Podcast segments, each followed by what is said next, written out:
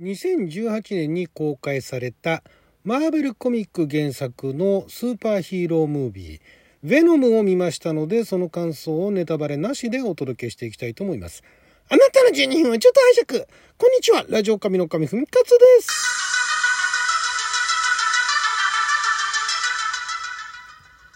えー、ビデオオンデマンドで「ベノム」ようやく見まして、まあ、公開時にね結構話題になってたんで気にはなってたんですが、まあ、そこまでねマーベルコミックあの他の作品もそうなんですけどももともとの原作あまり知らなかったんで、まあ、たまたまあのそれまでのね MCU はほとんど見ていたんですけれども、まあ、それ以外のこの今回この「ヴェノム」映画化されるにあたってソニーズ・スパイダーマン・ユニバースっていう SSU っていうところでそれの第1作目らしいですね。でまあスパイダーマンとの共演っていうのはなんかいろいろなあの権利関係だとかなんかそういったのがあって最初実現しなかったらしいんですけどもでもなんかスパイダーマン3か。前のねあの MCU マーベルだとかに入ってくる前のスパイダーマンシリーズ、えー、2つぐらいありましたけどスパイダーマンとアメイジングスパイダーマンでしたっけ？でそこの中で、えー、1回確か出てきたんですよねベノムってね。で原作コミックでも、えー、まあいろいろな経緯があってスパイダーマンの敵になったりだとか共闘することもあったりだとかいうことでまあまあ比較的あの人気のあるどちらかというとヴィラン寄りの、ね、悪役寄りの,、まあ、あのスーパーヒーロー的な活躍もすると。でこの映画に関しては、まあ、一応あの悪悪的なね存在ではあんだけれども、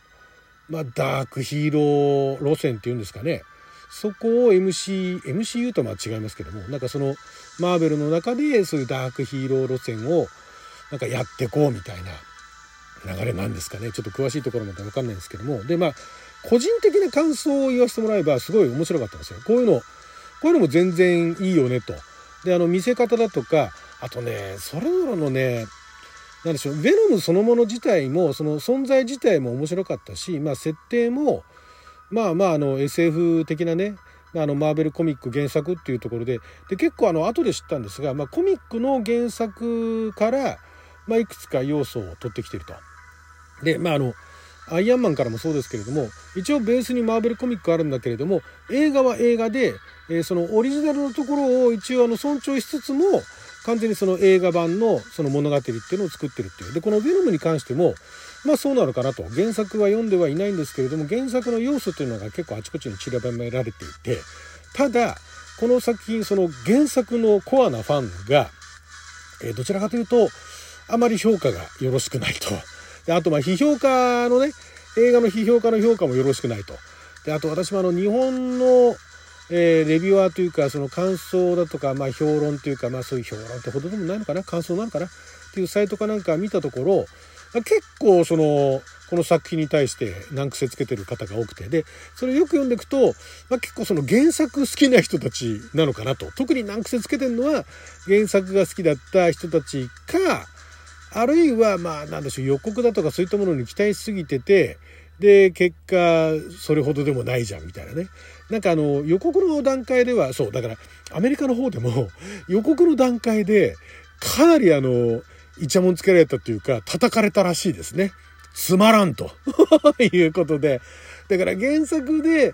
何でしょうね。原作まあだから予告の段階からですよ。予告を見て期待して、で、映画見たらそうでもなかったっていうんだったらまだしも、予告の段階から、これはベノムじゃないみたいなね、いう感じで、こんなのにね、こんな見に行くのにお金と時間を使うんだったら他のものに使うわ、みたいなものを散々言われてて、すごいなと。多分ほとんどが原作ファンだと思うんですが、だから私みたいに原作全然知らないと。で、まあ、ダークヒーローっぽいのかなっていう予告編でね。で、えー、そこら辺の情報で見た人間からすれば、まあ、真新しさは確かにあんまりなかったかもしれないけれども、で、日本だと、まあ、こういうような似たような近いところで言えば、寄生獣かな？漫画のね、まあ、映画化もされましたけれども、映画化の寄生獣に関しては、まあまあ、あれはあれで、あれはあれで頑張ったかなと。ね、映画化するのは、あの、実写映画化するのはあれ大変だろうなと思ったら、ここに落とし込んだんだ、みたいな感じで私は納得しましたけれども、まあ、それのアメリカで、ね、えー、ハリウッドとかで作るとこうなるんだっていうのが見られただけでも良かったですし、何よりね、あの、キャストがね、良かったですね。トム・ハーディ。トム・ハーディさんは、有名なところだと最近だとあれですよね、マッドマックス。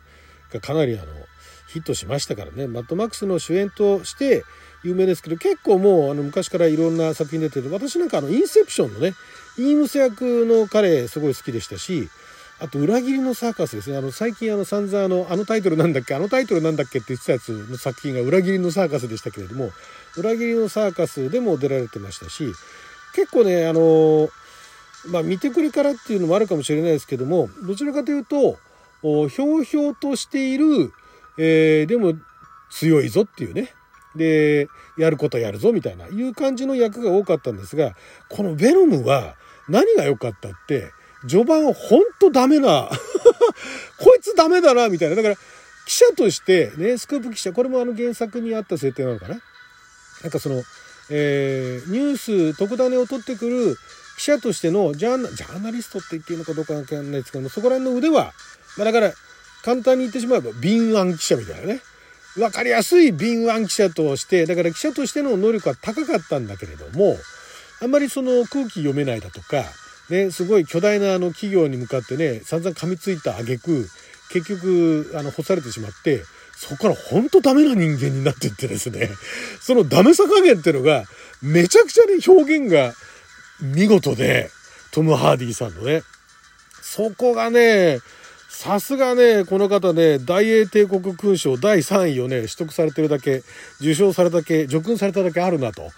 かなりね、そこら辺まず素晴らしかったなっていうのと、あと結構ね、イギリス系のあの俳優さん、あと女優さんだとかも参加してんですよね。えっ、ー、とね、ミシェル・ウィリアムズさん、女優さんで、あの、彼女役、もともとね、その、主人公の彼女役で出ていた彼女なんですけれども、この方もね、まあ、ちょいちょいあの、日本で公開されてる作品出てるんですが、彼女が出てた作品で今でも記憶があるのはあれですよ。あの、まあ、そこまで活躍はしてないですけどグレイテストショーマンでね、えー、ヒュー・ジャックマンの奥さん役をやってたのがあの彼女ですね。このミシェル・ウィリアムズさん。この方もあこの方はアメリカか。アメリカの女優さんですね。であとはえー、あとリザ・アーメッドさんですね。リザーメドさん最初ねあこの方インド系かなと思ったっけ？別にそういうわけではなくてなんかちょっと顔の彫りが深いからそういう風に見えないこともないと。いうことなんですけれどもこの方もあのイングランドの出身の方ででこの方だと印象的なのがナイトクローラーのあの、えー、ジェイク・ギレンホールさんのなんか中盤以降の相棒役みたいなね。相棒とかアシスタント役みたいなところで参加するリックっていうキャラクターですとかあとジェイソン・ボーンでは出てたっていうところで記憶にもないんですけどもジェイソン・ボーンに出られてたりだとか、あと、ローグワンにも出てたって言うんですよね。ローグワンどこだろうあの、着ぐるみの中かなみたいなね ところですけども、かなりだからね、実力派の俳優さんがアメコミのお話を、アメコミのお話をって言ったらあれですけれども、そこの、脚本的にはそこまでひねりはないんだけども、そこをちゃんと見せてくれてるので、あの、原作とかあんまりそこら辺のところ思い入れがない私みたいな人間からするとちゃんとお仕事されてるなっていうところで最後まで見ることができるんですよね。でまあ当然こういうのはアメコミ原作なんで高等無形な展開だとかなんじゃそりゃっていうところはありますよ。ありますけれども私はね結構ね全然あの許せる範囲だったんですよね。それはあれなのかな？古いのかな？今時のあの新しいものを求めてる人にはちょっともうこれはもう古いって話になっちゃうのか分かんないですけどもであとね結構これネタバレになるんで言いませんけれども後半の部分だとかあとヴェノムって一応ねまあ、ヴィラン系で、えー、すごい怖い、まあ、モンスターみたいなスーパーヒーローなんですけれども、意外となんかクスッとできるシーンだったりだとか、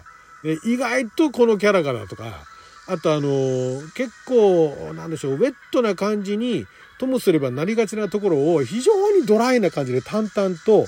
場合に時としてコミカルに表現してるっていうのが個人的には好きでしたね。で、監督をやられてるのがルーベン・フライシャーさんつって、ルーベン・フライシャーさんも、えー、評判いい監督さんなんですが、この作品に関しては結構叩かれてたみたいで、で、ゾンビランドですよね。ゾンビランドの監督、あとゾンビランドのあの続編のゾンビランドダブルタップの監督もされてます。ゾンビランドはね、評判いいですしね。あと LA ギャングストーリーですとか、もともとミュージックビデオとかコマーシャルとか撮られた方なんで、映像の撮り方は本当にね、撮り方とかも別にこの人がカメラマンやってるわけじゃないですけども、映像の見せ方っていったところは非常に、何でしょう、あの、ちゃんとツボを押さえてるっていうところで、で、何でしょう、あの派手すぎない。やりすぎないけども、でも、ちゃんとその必要最低限で、で、その説得力のある絵面っていうのを見せてくれると。いうところがあってその映画として非常にあの娯楽作品としては私個人としてはすごい楽しめたなと。まあ、これだから大きな劇場で見たらもっと楽しめただろうなって思えたんですけれどもでもそのヴェノムのねファンだとかそういうあの MCU だとかマーベルだとかが好きな人だとかそういうスーパーヒーローの映画たくさん見てる人からするといまいちらしいですね。私も一応それなりに見てはいますけども全然あの楽しかったですけどねこれシリーズまたあの続編が今度あの近々ですね、えまた公開されるんでそれもねよかったら見てみようかなとは思ってますけれどもあとねあ、あれかな、あの、本来だったらもっとグロくなるはずなのが、まあ、あの、PG13 っていうね、あの、親の許可が得られれば見ていいみたいな、13歳でも見ていいみたいな、そんなようなところまで、レーティングを、その、子供でも若い人でも見られるようにしたがゆえにあんまり残虐性の部分が薄まってしまって不満って人もいるかもしれないですね。でもまあ見方を変えれば、ね、あのそういうのがちょっとグロいところが苦手な人でもあの、見ることができる範囲のヴィランがスーパーヒーローになる作品だったかなと いうことでね。はい。ということで、これ、あの、今、ビデオオンデマンドでね、見ることができますね。どっちだったかな？アマゾンだったから、ネットフリックスだったから、見ることできますんでね、よかったら見てみてはいかがでしょうか？ご覧になってない方はね。はい。ということで、12分間の記者のお時間いただきありがとうございました。それじゃあまた。